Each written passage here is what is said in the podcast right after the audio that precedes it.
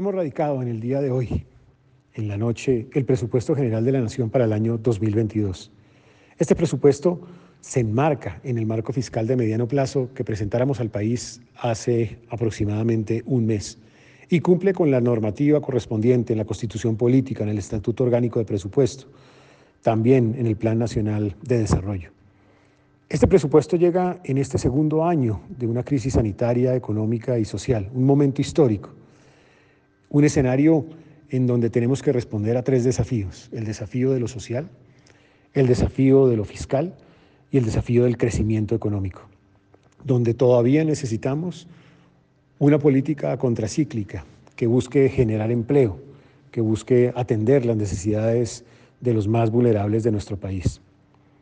En un escenario también donde se necesita un ajuste gradual, ordenado y progresivo de nuestro déficit fiscal y de la deuda pública y donde también retornaremos de nuevo a la regla fiscal una vez se apruebe la ley de inversión social. Es un año también electoral y es un año en donde necesitamos a través de este presupuesto avanzar en eficiencia y calidad en el gasto con austeridad.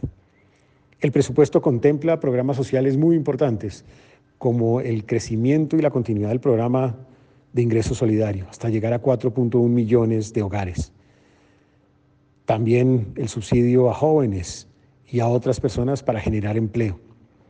Y contempla la continuidad del programa de matrícula gratuita para jóvenes en instituciones de educación superior oficiales. Es un presupuesto por 350 billones de pesos, que crece con respecto al del año inmediatamente anterior en el 5.3%.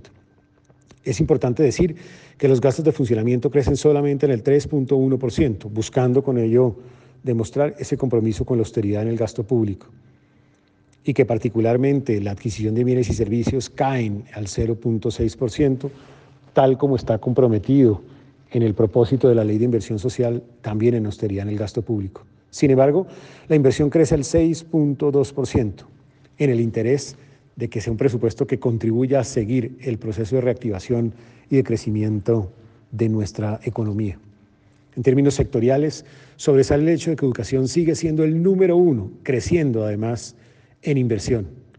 Vemos también un crecimiento muy importante del sector de la salud, en especial para la atención a los migrantes y a los regímenes de seguridad social. Sobresale también el crecimiento en dos dígitos del sector de trabajo, en parte por los subsidios para crear empleo que crea el país para el próximo año. Y también el crecimiento del 9.8% en los sectores de inclusión social, con el crecimiento de programas como el de ingreso solidario, además de los programas normales de beneficio social que existen en el país. Este presupuesto será financiado con recursos de capital, con ingresos corrientes y con algunas otras rentas adicionales con que cuenta la nación. Es entonces un presupuesto centrado en la generación de empleo, un presupuesto que pretende dar una respuesta también al desafío de lo social y seguir contribuyendo al crecimiento de nuestra economía.